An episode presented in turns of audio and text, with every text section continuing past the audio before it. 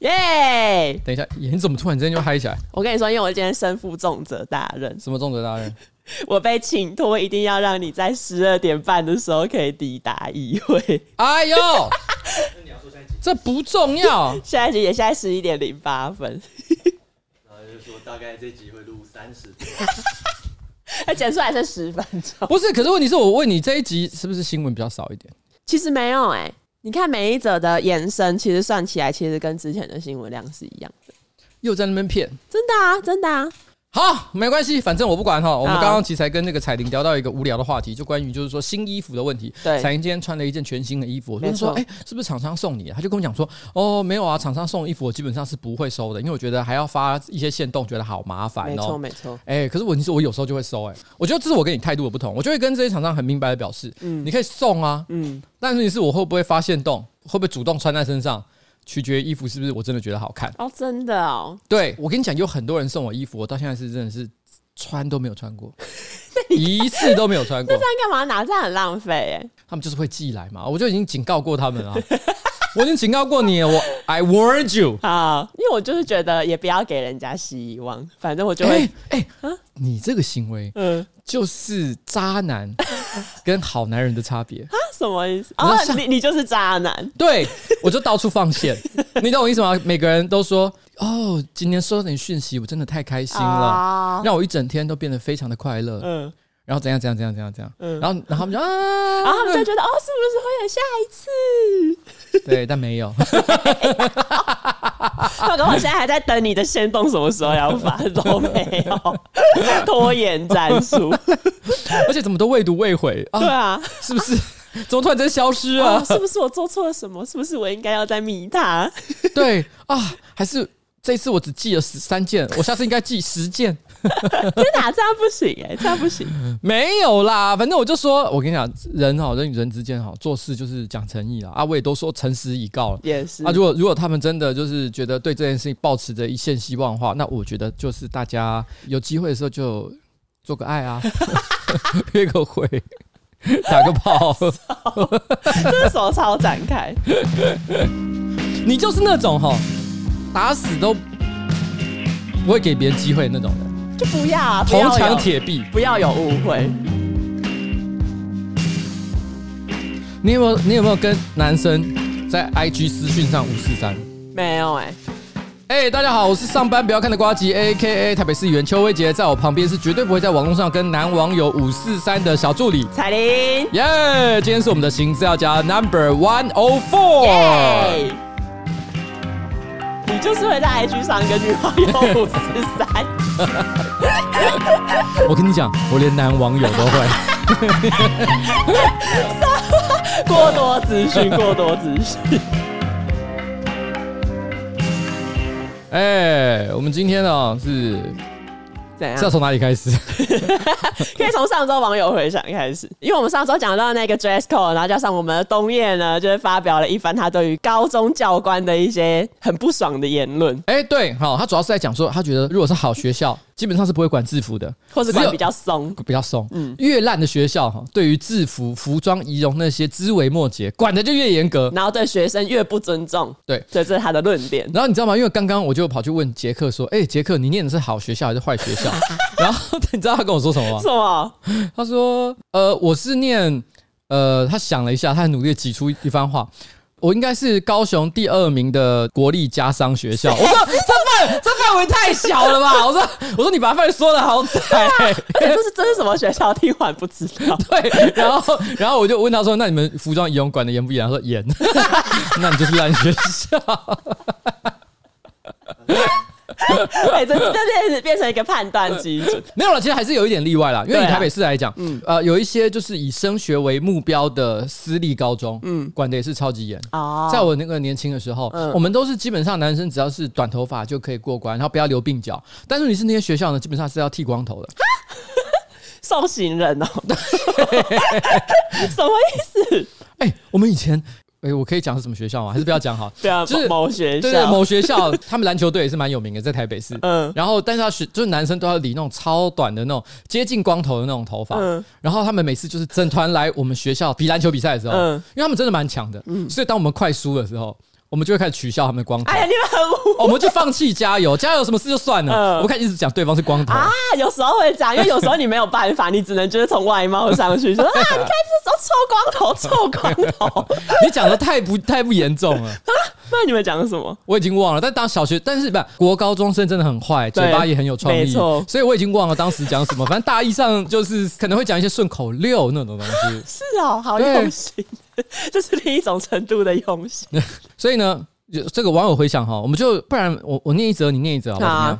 这是第一个网友，他说我完全可以理解东叶对教官的愤怒。他遇到的事情呢，我基本上也都遇过。我是九零年代的景美女中学生，我觉得这些教官的所作所为，就只是在享受权力、享受控制、享受他们说了算的感觉。好啊，嘴巴上说是为了捍卫校誉跟学生，实际上他们坚持的全白球鞋或者是衬衫尾端不能绑带，只能扎进裙子，其实视觉上根本就一样，只是为了填满他们无意义工作的小乐趣而已。虽然觉得他们也很可怜，但想到这段被权力霸凌的过程，还是会觉得非常愤怒。景美女中的学生，哎，景美女中算好学校啊，算好学校，嗯、但不知道现在是怎样。因为以前的年代，不是几乎每个学校都管蛮严的吗？呀，没有啦，我觉得男校跟女校有差别啦。哦，因为以我们学校来讲，因为男校我们那个年代，其实建中是真的是蛮随便的。好，我记得好像你穿着 T 恤都还可以走进去，嗯、那这样很开明耶。对，嗯，然后。哎 不要一直在录音的时候喝气泡水，因为以前建国中学，嗯，有分日间部跟夜间部。哦，是啊，然后日间部的那个学号绣的是蓝色，嗯，夜间部是黑色。但是问题是呢，因为夏天的时候大家很热，日间部跟夜间部的学生都会只穿着 T 恤，嗯，因为夜间部通常白天还没有开始上课嘛，但他们有些人会提早过来自习，可是因为他们是提早过来，所以他们自由进出校园，他们本来就还没到上课的时间，嗯。所以，我们常常这些日间部的学生呢，我们到夏天的时候，穿照着一件 T 恤，然后我们要走出校门的时候，就会直接跟警卫讲说：“我们夜间部啊。”哦哦哦，就可以直接离开。我们从校门口直接走出去。是建中生的共同回忆吗？我觉得我那个年代应该是，但是我觉得后来好像就没有这么，因为后来换了校长。哦哦哦，宇宙人的太空警察那首歌呢？罗伯费莱德还是什么的？我忘记了。但是反正它里面的歌词其实就在讲，后来建中的校长对于服装仪容管的非常严格这件事情，他们就取笑他，因为他就真的变得很严格。好，然后下一个网友啊，他就说：“我六月前呢，都还是私校的可怜国中生哦，意思是可能就是这个暑假完他变成高中生这样。”OK，现在真的还是有很多不太合理的规定。我们也是外套要拉拉链，超级理解冬夜的感受。挂号，我们如果没有拉拉链，被校长看到，校长会亲手帮你拉，好可怕。然后还有发禁，男生头发太长会被带去剪掉。除此之外呢，我们学校呢也有白袜白鞋的规定，冬天被风吹到踢小，还是只能穿学校的外套。虽然说呢是互相尊重，可是我朋友女生因为没有把长发绑起来，就在走廊上被主任当众彪骂，当下真的是跟冬夜一样面露凶光。至于学电的部分呢，我们国中部升学率其实很强啦，可是高中部呢就真的烂烂的。哎，这个下一则，下一则是台中的学校。好，哎，瓜吉彩玲你好哈，深夜听到新资料夹最新集数在讨论不合理的服装规定，气到决定。他气到弹出来，他气到弹出来，气到决定要来分享高中的故事。我超级认同东叶的理论，学电高中的服仪规定很严格又很诡异。我们是位于中段排名的学校，有分国中部、高职部跟高中部。当时运动服呢都只有出长裤没有短裤，上体育课真的很痛苦。大概国二的时候呢，学校出了短裤，夏天那么热，大家当然都是怎么样穿短裤上学。尤其是穿运动服的日子呢，通常也就是因为当天有体育课。那上了高中之后呢，学校以不端庄、不正式的理由，要求学生进出校门时不可以穿短裤，结果变成很搞笑的现象。很多学生呢，还是会穿着短裤上下学，只是会先在离校门口五十公尺的地方给把长长裤给套上。走进校园后呢，再找个地方脱下来。当时学校周遭呢，常常都能看到学生们在外面穿脱外裤。为什么要这么坚持啊？你说谁谁坚持？就是一定要穿？不是我说，我觉得都是。嗯，就是学校对这个规定很坚持，但学生坚持要穿。短裤这件事情我也不太懂，因为夏天很热啊。不是，问题是你在一个短裤外面再套一个长裤，这件事情更痛苦。我猜，因为我高中也有做过差不多的事情，就是我会先套一个长裤，然后在经过校门口之后，我就把那个长裤脱掉。到底这个意义在哪里？因为我真的觉得，我我同意啊，穿短裤真的是比较凉快。嗯，可是夏天要我穿长裤，我也觉得。啊就就穿，我你现在是夏天对不对？对，你现在穿什么什么裤？长裤。你穿的是长裤啊？长裤真的有那么穿不住吗？你看看东叶，他也穿长裤啊。有一些年代，有些学校是还没有冷气的啊。对，我那个年代也没有没有冷气啊。那时候暖化还没这么严重，而且那时候连电风扇都没有，好吗？电风扇都没有。这个我每次都很想讲这件事情，就我很想拿那个柴犬迷音，就是一个壮壮柴犬跟一个缩起来的柴犬。对，以前的人都怎样，现在怎样？嗯，你知道，因为我作为市议员，不要说台北，应该说全台湾各县市，嗯、常常把在国中小里面装冷气当成是一个很重大的政策进步。哎呀，小孩子啊，读书啊，好辛苦啊，不吹冷气死人啊，什么的。嗯我们那个年代，谁有在做这件事情？没有人，Nobody。嗯，OK，我们都这样撑过去了。暑假还来学校暑修，哦、有人在那边唧唧歪歪的吗？没有。我以前在建中的时候，我也他妈都穿长裤上学啊。夏天的时候，嗯、因为我那时候心里想，只有小学生才会穿短裤来上学，穿长裤是高中生的尊严。哦，真的哦，这什么奇怪的理论？所以我就觉得说，现在年轻人到底怎样？但因为你那时候暖化还没这么严重，温度还没这么高，听你这么放屁。好，来，我继续讲他的他的故事嘛。后来学校变得更加严格，只有体育课那两堂是可以穿短裤的。如果穿短裤在校园里面遇到教官，还会问你说你是哪一班的，什么课，为什么穿短裤？而我们学校位在台中一中的旁边，他们学生都是制服衬衫、运动裤混搭，还会运动服配皮鞋，各种排列组合都有。真不懂学店规范的理由。高中毕业之后呢，据说短裤就直接停卖了。但这个短裤真的便宜耐穿，一百三十块钱穿了十二年，也算是学生时期很特殊的回忆吧。来，你上礼拜的言论引发了许多人的共鸣，你有什么看法？谢谢大家支持，我相信星星之火可以燎原。我们要达到明年全台湾就没有校园服装禁令这回事。哦，服禁规范解除的风潮从新资料夹开始烧起。他讲起来真的好可怕。到明年的时候，这个时间，全台湾有六成的学校都在熊熊烈火当中燃烧。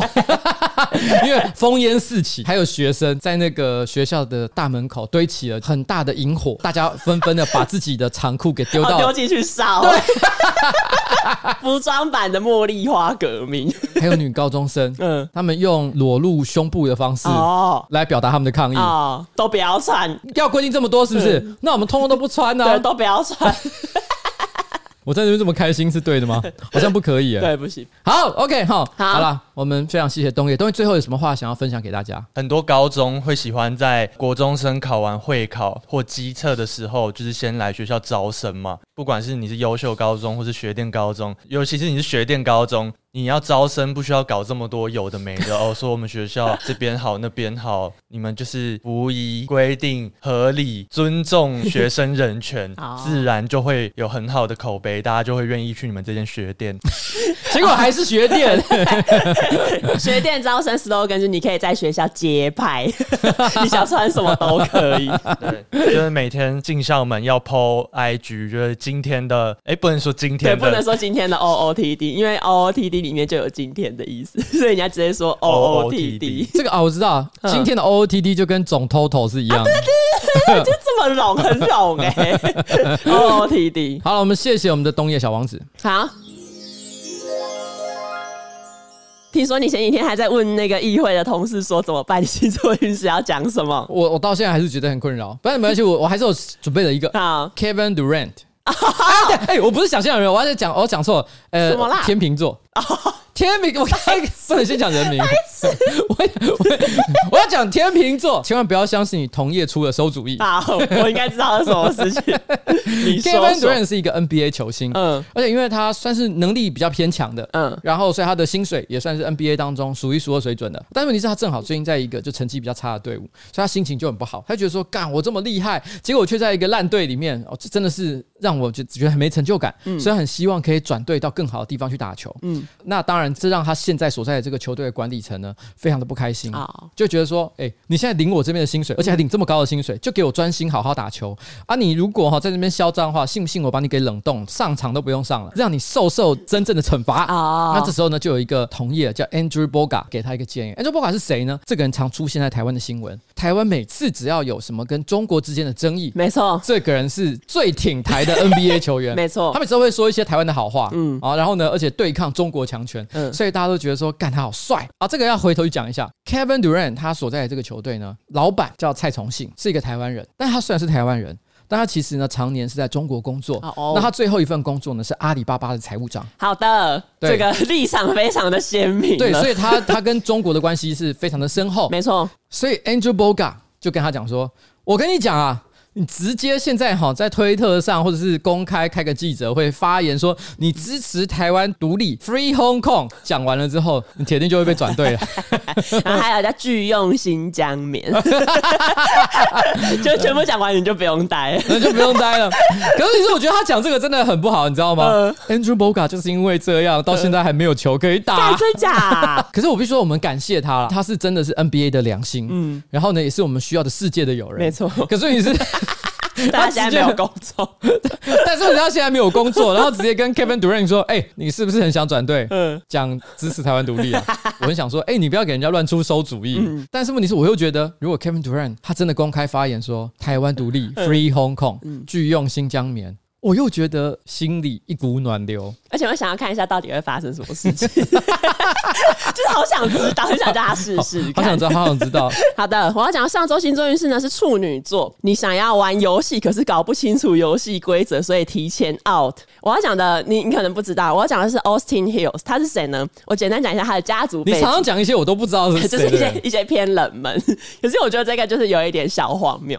就 Austin Hills 呢，他的家族 Hills 在十九世纪晚期创立的一个品牌，叫做 Hills Bros Coffee，真空包装咖啡就是 Hills Bros Coffee 发明的。这个咖啡品牌呢，它其实就是在旧金山很知名，然后新闻也都是用咖啡王朝来形容 Hills Bros。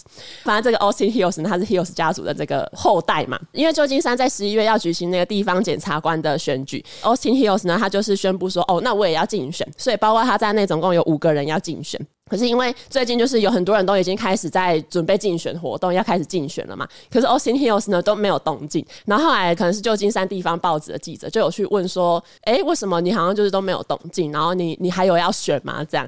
可是因为他联络不到 Austin Hills，所以最后呢是联络到 Austin Hills 的兄弟。他的兄弟就出来跟他说：“哦，Austin Hills 可能没有要竞选了，因为他发现就是竞选这个好像需要律师执照，可是他没有。” 而且除了要有律师执照之外，你还要在加州合法执业五年。啊，他就是连律师执照都没有，然后他却想要竞选地方检察官，因为地方检察官的英文是 District Attorney，Attorney 就是律师，但是你连律师执照都没有，你还想要来竞选，所以他就是这样子默默的退出了这一个选举。这我该怎么讲？就是因为我觉得绝大多数有钱人的家族也是蛮重视小孩的教育的，嗯、所以。为什么我觉得你现在跟我最近，你最近跟我介绍的一些美国的有钱人、名人的后代 偏荒谬、荒唐啊？像之前你讲的那个谁？谁？那群女人啊？哦，金卡戴珊。哦，金卡戴珊他们什么的，怎么好像他们是？那我觉得这 Austin Hills 实在是太好笑，就他完全没有搞清楚游戏规则就想要竞选。这好像，譬如说你跟我讲说谢和弦突然说他想要选总统，都已经开记者会讲过这件事情了，嗯、结果居然发现他年龄还不到。啊，或者是什么要选台北市长，但发现户籍根本不在台北市。对啊，到底在公三小。那接下来呢，进入到我们本周的夜配环节。耶！我们本周的夜配厂商呢是台湾爱普生 Epson。那 Epson 最有名的东西是什么？喷墨印表机。没错，这一次我们要宣传的呢是 Epson 的智慧遥控连续供墨印表机 L 六四九零机型。这个印表机呢，它特色是什么呢？特色当然就是因为我刚刚讲了智慧遥控，它就是可以智慧遥控。你在讲什么废话？我要强调这个智慧遥控，因为它很厉害，它就是在家连 WiFi，然后用 Epson Smart Panel 的 App 就可以直接印。那如果在外面呢，你也可以印哦，只要直接上传 LINE 的云端，也就是可以直接印。所以意思就是，你人不在印表机旁边，可是你还是有办法可以去印出你要的东西。我人生的第一台喷墨印表机就是 Epson，真假？最后一台也是 Epson。那你为什么要买印表机？我们那个年代哈，基本上你要交报告，嗯，是没有在什么 email 传给老师就结束的。我们一定要做出纸本的，所以有一台印表机比较方便。对，而且其实因为你常常时不时，你就会觉得自己好像需要印表机的功能，印一些文件啊，印剧本啊，甚至于以前小时候念大学的时候，我自己会办一些活动的记者会。记者会的时候，我们印新闻稿也一样，都是用自己家的印表机在做。因为后来慢慢的进入就数位时代，很多人开始觉得家里未必需要一台印表机的时候呢，没错，那时候正好印表机进入了开始可以用 WiFi 连接。WiFi，对不起，我讲错，可以用 WiFi 连接，嗯，然后呢，使用一些智慧猎鹰功能的时代，哦、那个时候我都好希望我的印表机有这样的功能，因为我觉得听起来好方便。对，以前我在那边牵那个印表机的线，牵到很麻烦。但是当年有 WiFi 功能的印表机有够贵的，嗯、所以我一直到人生最后一台的喷墨印表机，我都不曾拥有过。有 WiFi 功能的，所以它是你尚未触及的新领域。对，所以我现在突然间看到，哇哦，心动！拥有 WiFi 智慧列印功能的这个印表机，嗯、而且还标榜那个墨水不会晕开来。没错，防水墨水，这就是我年轻时候的梦幻印表机啊！这一台 Epson 智慧遥控连续供墨印表机呢，它其实列印成本也超便宜。第一，它的墨水很便宜，因为它一瓶墨水呢只要六百五，六百五的黑白墨水你可以印七千五百张，换算下来一张只要多少？零点零九块。那彩色呢也才零点三六元起。我查了一下，我发现就是去便利商店列印黑白的一张就是三块钱，彩色每页就是十块钱。如果你去影印店印的话，其实是更便宜。只是因为需要大量列印的话，其实还是没有比就是自己买一台印表机还要来得划算。除了这之外，就是你刚刚。讲的没有额外的耗材嘛，所以呢，它就是跟同级的镭射印表机相比呢，喷墨一年可以省下五万块钱的成本，而且它有四色的防水墨水哈，打翻水杯都不怕晕。那上官网登录呢，即可升级保固三年，保固的第一年提供机器免费到府的收送服务，另外还有代用机的服务哦，不过需要自付一下运费哈，没错，省电又省钱。搭配 Heat Free 免加热喷墨技术呢，比同级镭射更加省电，耗电量降低九十五趴。因为现在很多人都嘛，就是说哦，比如说直接你要印东西的话，直接去便利商店或直接去影印店印就好。所以我昨天呢就想半天，然后我就问东彦说：“哎，你觉得怎样的人需要一台印表机？”我自己想到一个答案是刚创业的人，因为刚创业你可能比如说公司的人还没有很多，然后甚至你可能是在自己家上班，那这时候呢，因为有很多文书往来，然后可能合约什么的，所以你会需要一台家用印表机在家里，可是东叶呢提出了一个我觉得很不一样的答案，而且东叶当年呢在念高中的时候呢，自己就有买一台印表机。我人生的第一台印表机也是高中的时候买的 Epson，但因为那个时候是墨水很贵的年代，买印表机的时候厂家都会建议我们改机，就在旁边改一排可以加一些比较便宜墨水的，就是就是那种第三方厂商了，而且未必有经过授权，那它 等于都是魔改那个机器，嗯、那它可能也会有所谓的就是呃连续供墨系统。就是因为你以前是怎么样？你那墨水是你用完了，你要去跟原厂买一个有点像卡夹的东西，哦哦像像一个我知道，我知道，以前我家也有。对，你直接把它塞进去，咔咔咔咔咔。但没有，它就是外面直接就可以不断的是回冲，然后回冲回冲，对，好，不断回冲墨水的这个设备。好，嗯、那当年为什么你要买印表机？因为当年我读的是设计科，高中的时候，然后所有我们画完的图都需要扫描，然后做成作品集要预留。但因为平常如果你去一些外面的影印店做这种一张两张的扫描，有时候是要排很久的队，店家也不一定想给你这样搞。外面印表机的扫描品质也比较不稳定，所以那个时候因为我们有大量扫描需求，我就自己买了一台 Epson 的印表兼扫描机。嗯，原本以为那台机器只会在高中的时候用到，但是一路到大学跟刚出社会的时候，也还是很常用到这台机器。因为如果你是一个成功的人士，你就有非常多的东西需要把它印下来签名。啊，所以你是建议念设计系的学生一定要摆一台家用印表机，对，摆脱跟其他人在影印店排队的窘境。好，这是我们来自真实的 Epson 印表机使用者心得。我们谢谢冬夜小王子。所以呢，如果你需要一个商用超能力的神队友，你就记得找 Epson 智慧遥控连续供墨印表机 L 六四九零。现在购买呢，享有刮粉限期优惠，八月十九号到八月三十一号买 L 六四九零就送你一瓶黑色墨水，市价六百五十块钱。详情请点击资讯栏专属链接。谢谢台湾爱普生 Epson。耶！好，那我现在要讲的第一则新闻呢，是上周呢，应该有一些车友会有看到是相关的争论，因为上周呢，就是有一个推特的使用者叫 Tyler Ogan，他上传了一个影片，然后里面呢是两台车在比较自动驾驶的情况下，如果遇到小孩大小的人偶，车子会有什么样的反应？那两台车呢，一台呢是特斯拉的 Model Y，一台呢是 Lexus 的 RX，因为他们其实搭配的驾驶系统是不一样的，因为像特斯拉就是用特斯拉自己的 Tesla V。可是 Lexus 呢，它是用光达系统。那光达系统其实是就是现在几乎大部分的自动驾驶的车辆都有搭载这一个系统。好，不过这也不是重点，反正重点就是那个影片里面呢，你可以看到 Lexus 的 RX 车型呢，它在遇到小孩大小的人偶的时候呢，它有停下来。可是呢，旁边的特斯拉的 Model Y 就不一样，Model Y 呢一遇到那个小孩，他就直接给他搞鬼，他就直接冲过去。然后这影片出来，大家当然就在讨论说，哇，为什么特斯拉明明就已经发展自动驾驶这么久了，但是还是会直接把人偶给他搞鬼？大家就在质疑说，特斯拉的自动驾驶是不是不安全？是不是遇到障碍物都不会停下来？欸、当然呢，因为你这个就是讨论下去，当然就是会有一些特斯拉的粉丝会觉得无法接受，因为有一些特斯拉粉丝就说，我明明就是也是开特斯拉很久了，在路上呢，只要遇到障碍物，特斯拉都会开启自动刹车，我从来没有遇过特斯拉失控直接往前冲的这一件事情。林志颖应该不会同意这个说。哎、欸，我也是 一个想到林志颖讲，他马上叫起来说：“你你再讲一遍。”其中呢，就是有一个非常有名的特斯拉的推特账号，它叫做 Whole Mars Catalog，他在推特上有十三万的追踪，然后也很常的跟 Elon Musk 在推特上面就是在那边交流。他对于这个影片的测试内容呢，首先他当然就是护航，他就说，为什么特斯拉会直接给他搞龟呢？因为 Tesla Vision 跟光达系统不一样啊。Tesla Vision 呢，就是因为知道前面那个人不是真的小孩，只是一个人偶，才会直接撞上去啦。等一下，等一下，就算他是人偶，我也没有要他撞上去啊。对啊，前面就是有东西啊，我就是不要撞。对，而且而且我就问一个问题，假设前面是一个侏儒，嗯。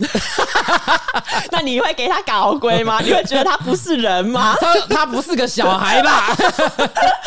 而且他怎么判断人或者是小孩或者是任何物体？如果他前面是以武扬匡呢？是不是直接也给他搞鬼？对啊，而且好的，假设不是人，如果是石虎呢？哎、欸，对啊，特斯拉会不会停？反正我觉得前面有东西，就没有叫你给我撞，好不好？但是因为特粉为什么会就是这样子出来护航？就是因为他们其实也质疑原本的那一个测试影片里面，他们怀疑那一个驾驶特斯拉的人可能就是做了一些事情，复写了他自动刹车的指令。好，不过这个因为也没有实际的证据。这个特粉呢，过一阵子他又发另外一篇推文，就说：哎、欸，有没有家长住在湾区，可以让他的小孩来让我测试一下全自动驾驶的 beta 版本。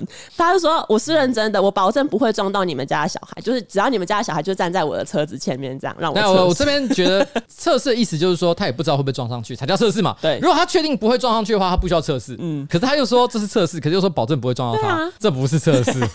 你要不然就是在骗人，要不然就是不是个测试。对、啊，反正他就是一心想要证明说这个全自动驾驶是没有问题的，他会自动刹车这样。哎、欸，这些狂粉真的脑子有问题。如果今天车子真的有状况，特斯拉应该自己回应，然后在他们的实验室里面用比较安全的方式去完成测试的动作，对，而不是一个 nobody 素人突然之间说：“哎，我要现在来拍一个。”撞小孩的影片，三小，就好像我在 YouTube 上传一个影片，验证都市传说，到底特斯拉会不会撞小孩？对啊，哇靠，这个下面一定骂爆，真的。但果不其然，这个人就是被骂爆，然后很多人家长呢就很生气，就说你是不是要谋杀小孩？然后这个人他还出来说，哎、欸，我不是要谋杀小孩哦，没有小孩会被伤害哦，因为我会开得很慢哦。啊，如果你们不相信的话，也可以让小孩的爸爸当驾驶。最终呢，他还是成功招募到了小孩。他就在八月十二号贴文说：“哎、有家长同意喽，我们预计呢，在这周六来碾过一些小孩。”然后很多人建议说呢：“你为什么不要自己去被碾？”所以呢，我会第一个上，然后接下来呢，才是大人跟人偶来做测试。至于小孩的部分呢，不用在路上做测试。其实我不知道他讲的小孩不用在路上做测试，那那干嘛要测试？不过后来呢，他在八月十四号，就是中间已经过了礼拜六了。他八月十四号呢，就说我们刚刚测试完了全自动。驾驶没有任何小孩跟人偶被碾过，一切都很安全。我问你，假设你你有小孩的话，你会让你小孩去参加这个测试吗？嗯、就算你觉得你是特斯拉铁粉，嗯，你应该还是不会做这件事吧？啊、那什么样的家长会做这件事？什么？就是。可能到了三岁都还无法睡过夜，然后呢，每天早上都被他吵到，就是睡眠不足，然后心里想说，干嘛他死了就真死了算了。我后悔生下这个小孩，我后悔生下我，如果没有他的话，我多自由，我正在发展我的人生，我正在环游世界。结果因为这个小孩，他的梦想全碎了啊，所以他就带着这个小孩，然后就说：“哦，我我可以愿意做测试啊，如果有撞上，他说啊，怎么会不会撞上啊？就没没撞上，他失望，他说啊。” 可恶。这是什么黑色童话？这真的太可怕了！我觉得正常的父母是不会做这件事情。对啊，还好，就是这个测试没有人受伤，然后特斯拉粉也得到自己想要的结论。其实不管是特斯拉还是任何一个品牌，嗯，自动驾驶一直都被质疑一个问题，嗯、就是它应该无法判断只有人类能够判断的问题。嗯，我举个例子来讲，嗯，你开在一条山路上，遇到一个小孩在前面，因为你那时候刹车来不及，你现在只剩两条路，一种就是你往左转直接掉到悬崖下。一种就是撞死那个小孩，嗯，所以一个是会害死车主，一个是会撞死前面的小孩。请问一下，你要怎么判断？当然，每个人人类也会有不同的判断。譬如说，有的人会觉得说，啊，我我不要死，我要宁可撞死那个小孩。嗯、啊，也有人可能会觉得说，我不能牺牲那个小孩，我要牺牲我自己。但不论怎么样，这是人类做的决定，所以人类会负起这个代价。啊，对对对，你懂我意思吗？嗯、但如果今天是 AI 帮你做的判定，嗯，那谁要负责任？对啊，你也不能到时候进警局，你就说那都是 AI 啊。那假如说今天 假设你又在路口一个十字路口，嗯，突然之间遇到一个有人冲出来，你紧急刹车也是来不及了，刹车绝对会搞鬼哦。那这时候你只能譬如说把方向盘往左打，哦，可是。前面是一个人，嗯，左边是五个人，哎、欸，这是难题耶，应该应该有人拿去问伊人嘛？然后这时候再问，嗯、假设那一个人，嗯，是蔡英文，哈，那五个人是刚刚逃狱的囚犯，请问一下，你要撞谁？那要看我是国民党支持者还是民进党支持者？你看，这些都是人类才能判断的事情，甚至于人类当下都无法判断。对啊，那 AI 要怎么判断？嗯，AI 最后做了判断之后，谁要负这个责任？哦，这是法律层面的问题。对，所以大家就会说，其实自动驾驶的问题啊，就算它的科技在进步，最终哈，它还是有一些无法解决的人性问题。没错。好了，就这样。好，嗯，然后下一则新闻呢？下一则新闻哦，我觉得看这个新闻好悲伤哦。反正就是孟加拉有一个网红歌手，他叫做英雄阿罗姆 （Hero Alan）。他因为喜欢唱歌，所以他从二零一五年开始呢，他就在 YouTube 上面上传很多他翻唱的歌。然后可是呢，因为他唱歌五音不全，所以走红。我要来放一下他唱的歌到底有多五音不全。我要放给你。好诶、欸，本我听挂麦。好，我现在要放的是这个 Hero Alan 他翻唱《铁达尼号》主题曲。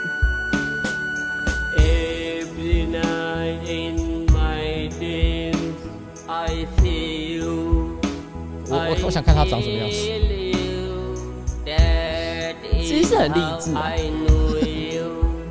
他的长相也蛮有趣的。不要吵，别吵。好，大概就是这样。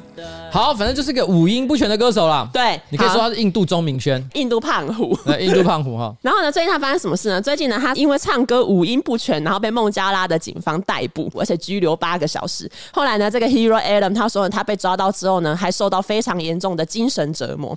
至于呢，孟加拉警方呢，他们是说，他们不是因为他唱歌五音不全才抓他，是因为呢，最近呢，有很多民众投诉说，Hero 最近在他的 YouTube 上面上传了很多他翻唱，比如说。泰戈尔啊，或者是孟加拉民族诗人啊，以及其他在孟加拉被传唱数十年的经典老歌，然后民众就投诉说，Hero 呢都乱唱这一些歌，然后可能把这些歌唱得很难听，他们可能就是要说 Hero 这样对这一些传统经典的歌很不尊重的意思。我很难想象在台湾有类似的东西啊，即便是唱得极为难听的情况。我也想象不出台湾有特别哪一首歌，嗯，就是会引起众怒啊，就是不能亵渎的那一种。没有，我觉得台湾人没有 没有这个问题。对啊，反正就是呢，被孟加拉的民众投诉，所以呢，孟加拉警方才会采取行动。警方还有说，Hero 呢，他已经为了自己翻唱经典老歌的行为道歉，然后 Hero 也有说不会再这样做。我觉得看到这边，我觉得他有点可怜，他只不过是因为唱歌很难听，然后还要被逼着道歉，说哦不，对不起，我不会再翻唱经典老歌。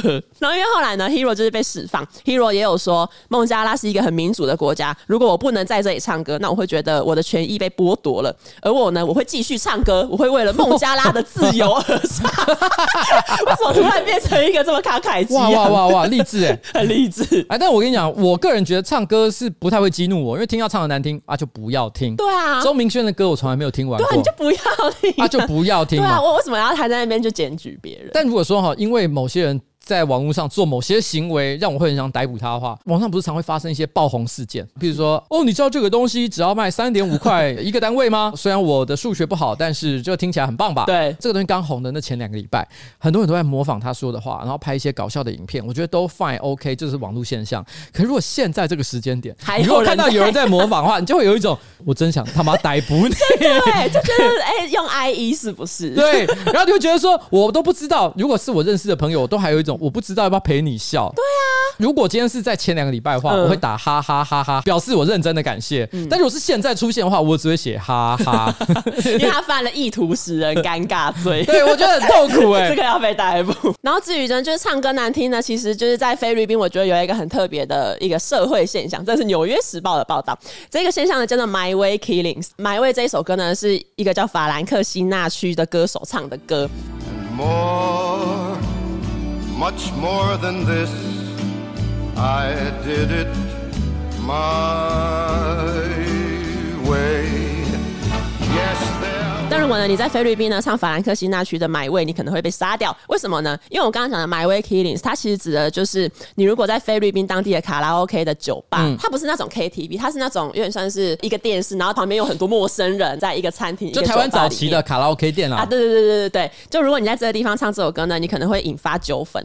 呃，《纽约时报》有一个统计说，两千年到两千零一年中，菲律宾发生过六起因为《My Way》而引发的杀人事件，所以菲律宾后来有很多那种。卡拉 OK 吧都把《My Way》这一首歌删除。至于呢，为什么在菲律宾会有这种现象？其实是因为在菲律宾的卡拉 OK 无所不在。《纽约时报》是说，菲律宾人呢以他们自己的歌声为荣，所以呢，他们其实对那些唱歌唱的很难听的人，可能就是会忍不住想笑他，然后就觉得说哦，为什么他唱的这么难听之类的，然后就会生气，就会生气。你不是 My Way，你是 No Way，真的唱唱歌 No Way，你给我下台。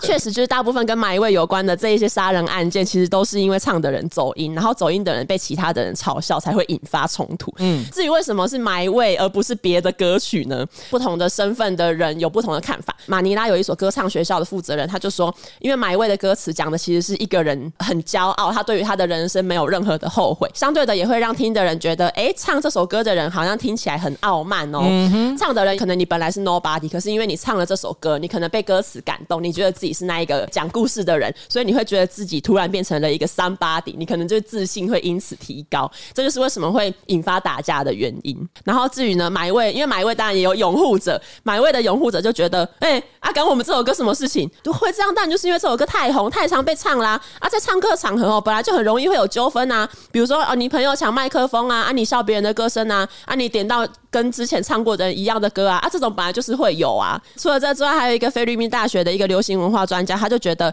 菲律宾本来就是一个。比较暴力，然后比较大男人主义的社会，所以呢，卡拉 OK 其实只是刚好触发了一些这个社会本来就有的问题而已。我觉得第一个，台湾的 KTV 其实也常常会发生一些凶杀案件，没错。但是问题是，台湾通常不是因为唱歌唱太烂，对，都是一些比较无聊的纠纷，或是感情纠纷，感情纠纷。譬如说，或者是觉得隔壁的青少年对你出言不逊，寻仇开枪，biang biang，对啊，这种事情其实时不时会有，可是大半跟歌是无关的。然后，就台湾不会有什么榕树下 killing，是 不会有。不会这种事情，可是我后来有很认真想了一下啊，如果我今天走在 KTV 的走廊，嗯，我听到什么样唱歌的情况，我可能会想杀人啊？什么？就是明明你就知道这首歌很难，你还硬要唱，然后你唱的很烂，我就会觉得说，干你不如去死。我知道，就是你高音也是唱不上去。对，譬如说《千年之恋》，对，对，或者什么戴爱玲队的人之类的，就是你根本就你根本就不行，你为什么要点？然后你你又不降 key，对，而且唱这些歌的人超多的，对，真的真的死了也要爱，就是唱的非常投入，可是其实音全部破掉，对，你就会觉得很想把门突然间打开，说 你不要再给我唱了。哎，那在台湾是会有死了都要爱 Killing。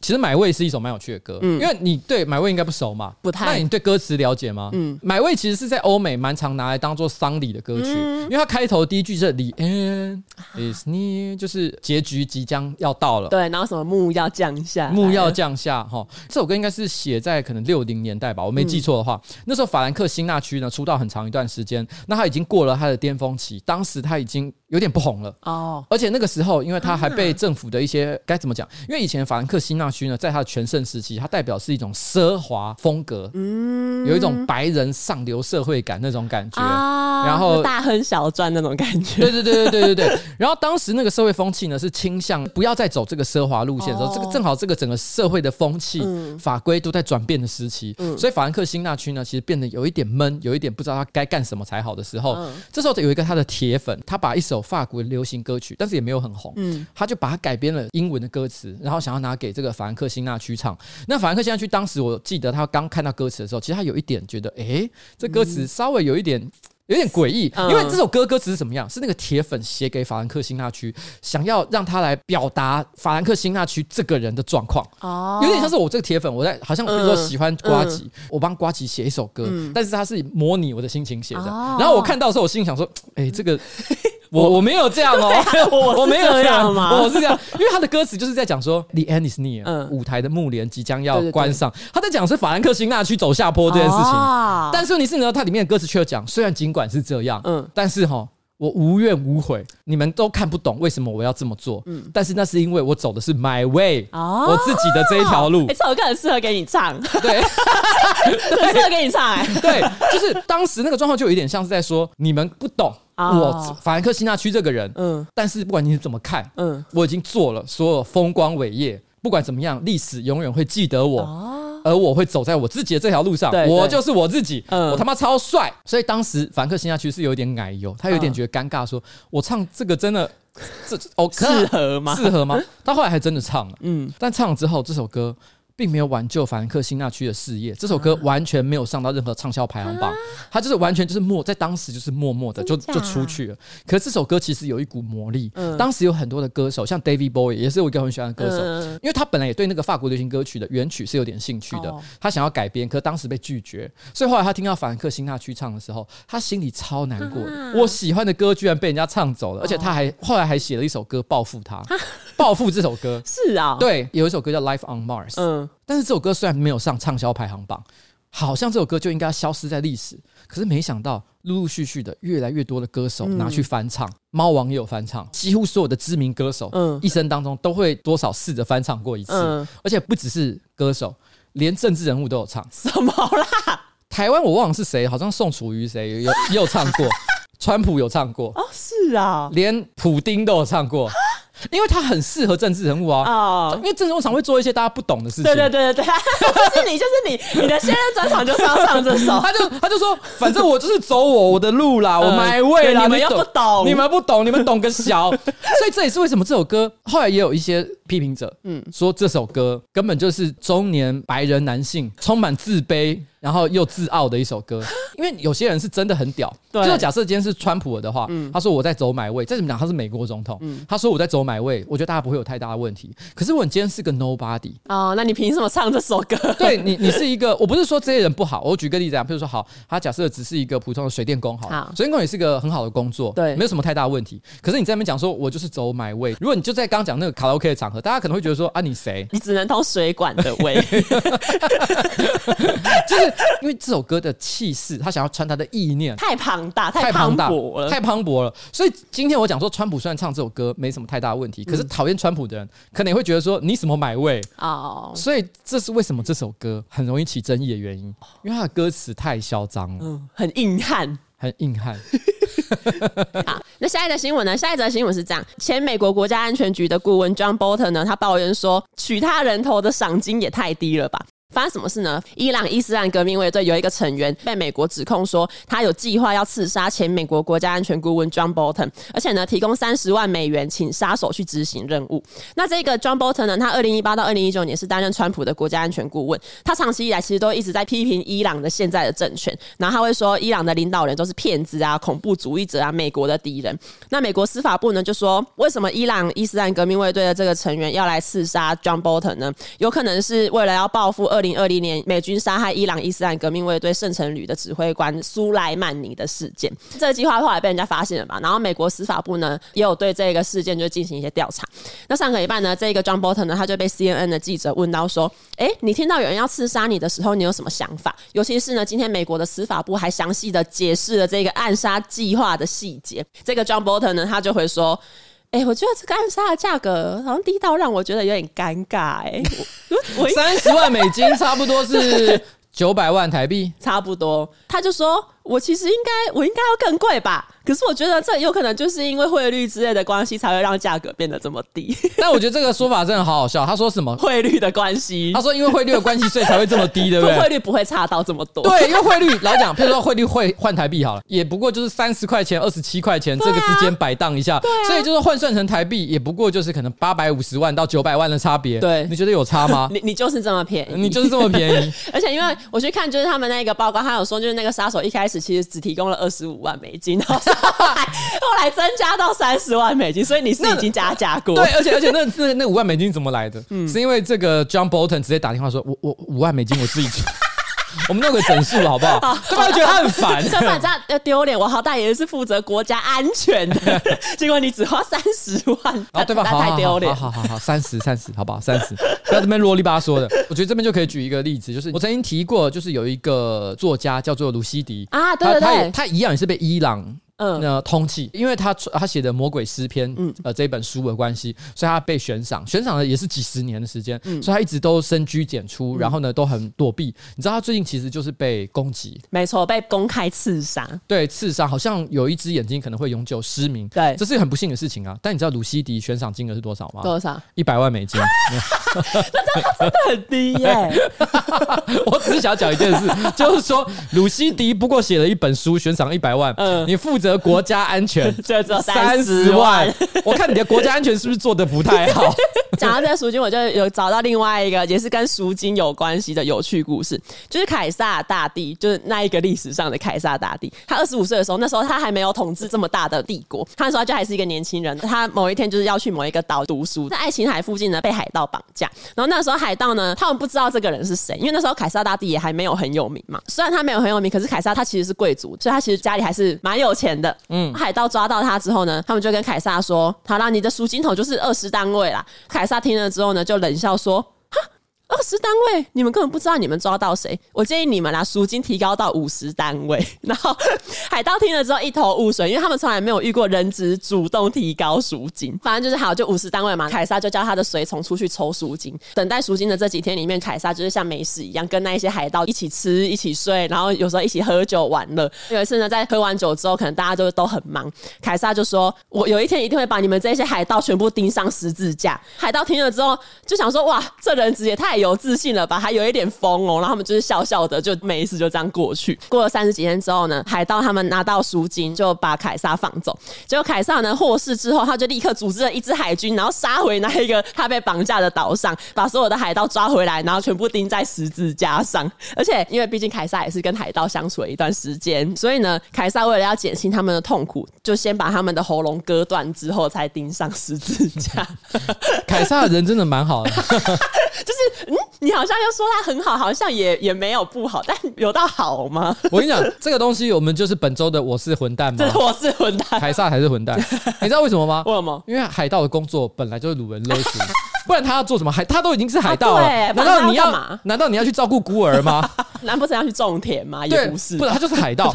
可是你是他作为一个海盗，嗯，他掳人勒赎，对你很好，还跟你喝酒，跟你聊天，让你过得很开心。他有在把你绑在那个什么船舱底下，然后让你过得不见天日的生活吗？他有把你的护照、手机收走，然后叫你的亲友团来救你。对啊，然后有把你的肾脏割掉吗？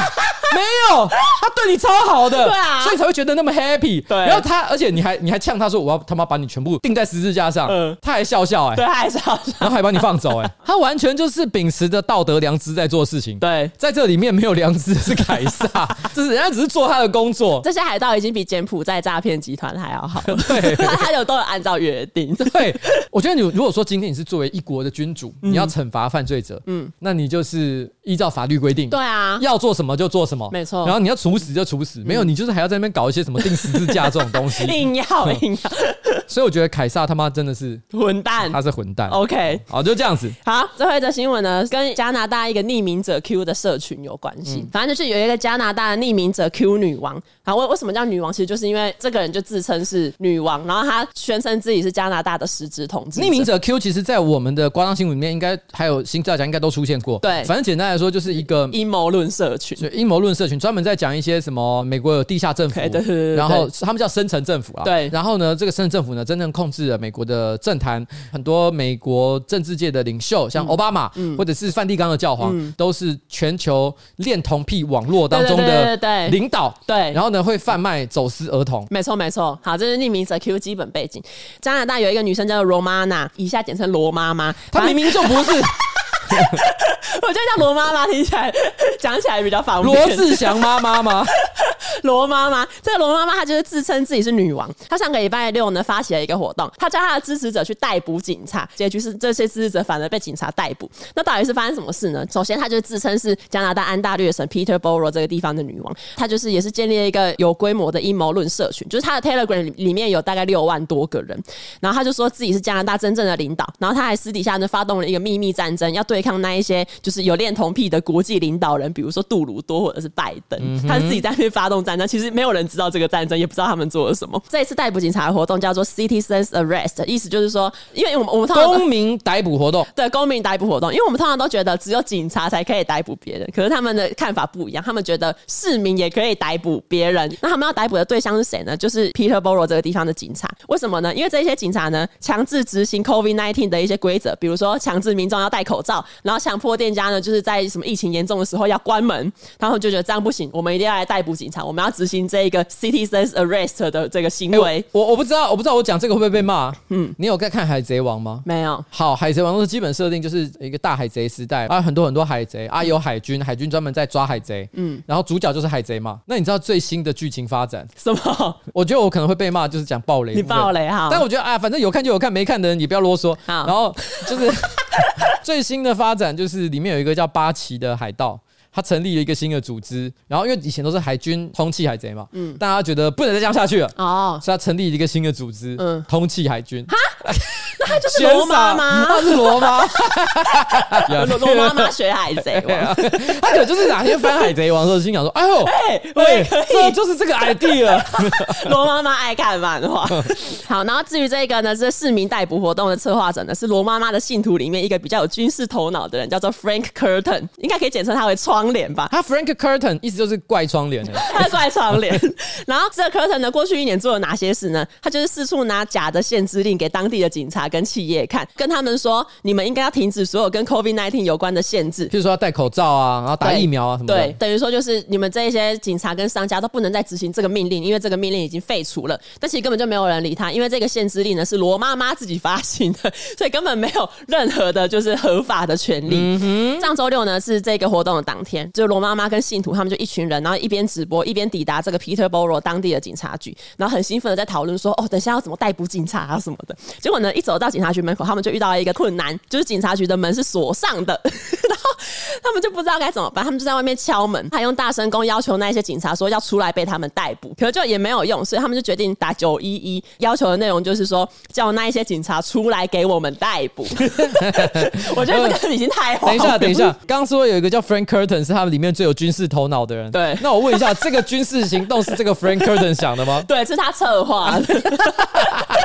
那 那如果这已经叫做最有军事头脑，那这一群人的智商到底有多低？那我可能也很有军事头脑，太荒谬。然后呢，因为他们遇到这个难关怎么办呢？这个军事头脑 Curtin 就出来说，因为那些警察呢知道我们今天要来，所以他们就把所有的门都关上。可是没有关系，因为他们总要离开警察局。等他们要离开的时候呢，我们就会执行这个市民的逮捕。发表了这个宣言之后，他们就在外面等。过了几个小时，有一些信徒可能开始觉得很无聊，他们就决定哦，我们起来走动一下。他们就在警察局附近这样闲晃。他们就走到一个警察局存放车辆的区域，遇到有警察要轮班交接之类的，他们就觉得逮到机会，冲过去跟警察说：“站住，我要逮捕你。”结果下一秒，他们就被警察逮捕，因为他们显然是在妨碍警察执行公务。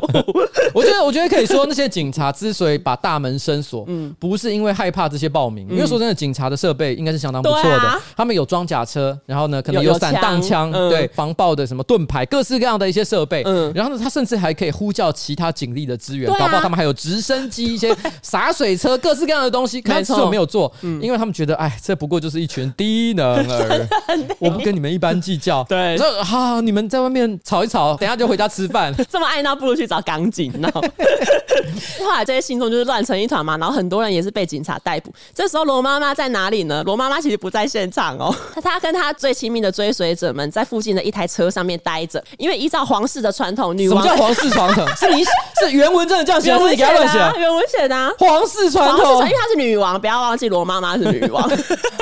因为依照皇室的传统，女王呢其实会跟着一些平民保持距离，她只会在远远的地方看着活动进行，然后让手下的人去做事。所以事发当时，罗妈妈是坐在车上看着一切，她也跟直播里面的人说：“哦，我只是来旁观的，我没有参与哦。”所以这罗妈妈找回来都没事，因为她没有参与。她除了在直播里面澄清这件事情之外，她活动隔天还硬要在社群上面写说：“尊荣的罗妈妈女王陛下，总司令加拿大王国的女王，昨天只有看没有做。”他还要特地澄清，我没有做，我就是只有在旁边看，这样。反正就是他们这个所谓的市民逮捕计划，后来就是失败了嘛。那很多追随者呢，就觉得警察为什么把门锁起来，一定是因为他们害怕我们的罗妈妈。所以呢，那一天的计划虽然没有成功，可是罗妈妈呢，还是暗示这一群信众说，我们之后再试一次。只是之后这一次呢，我们需要更多的人力。哎、欸，听说就是柯腾还有被罗妈妈骂，因为罗妈妈觉得柯腾都不听他的话，好 不是，就是真的很坏。然后反正就是因为他有军事头脑，军事头脑。以上就是加拿大阴谋论女王罗妈妈的故事。好，我跟你讲，这个故事给了我一个很大的启发哈。我建议这个吴东叶还有吴东叶的追随者，你们可以做一件事情。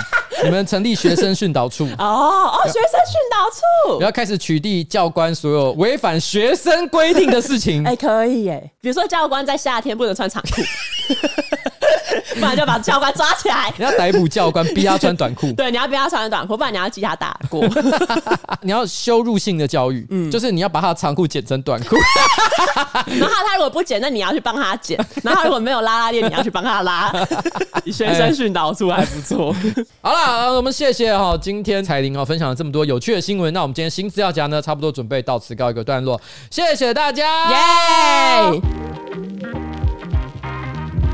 哎，但你知道刚刚讲的那个 KTV 啊，有有一个大家可能知道，就是跟 KTV 有关的闹事，就是 Ezra Miller。是谁？哈，就是闪电侠的演员哦哦哦！就他前一阵子不是就是也是在夏威夷的一个卡拉 OK 酒吧闹事嘛？嗯，然后他好像就是有有在那个酒吧里面骂脏话、大吼大叫，然后还就是从一名正在唱歌的女性手中抢走麦克风，所以他显然也是容易被歌曲激怒的一个人哦呀。让大家就知道 KTV 多容易出事了。好，大家都要唱 KTV 的时候真的要小心。好，幸好台湾目前的 KTV 呢，不像那种卡拉 OK 是大家共享一个空间的，对大家都在自己的小包厢里面，多少是比较安全一点点。没错。那节目的最后呢，商用超能力神队友就找 Epson 智慧遥控连续供墨印表机 L 六四九零，现在购买享有刮粉限期优惠，八月十九到八月三十一买 L 六四九零就送一瓶黑色墨水，详情请点击我们的资讯栏专属链接。耶！不管你是小工作室还是公司行号哈，或者是你有专业需求的个人，你都可以买这一台喷墨印表机，绝对是非常划算。没错。好了，就这样，谢谢大家，拜拜，拜拜。OK。